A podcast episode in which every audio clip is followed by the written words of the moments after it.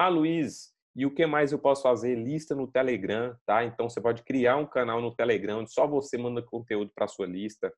Você pode fazer listas de transmissão no WhatsApp. Você pode fazer também grupos no WhatsApp, tá? Grupos abertos ou grupos silenciados também, né? Que você pode silenciar o grupo em determinados momentos. Eu já utilizei todos.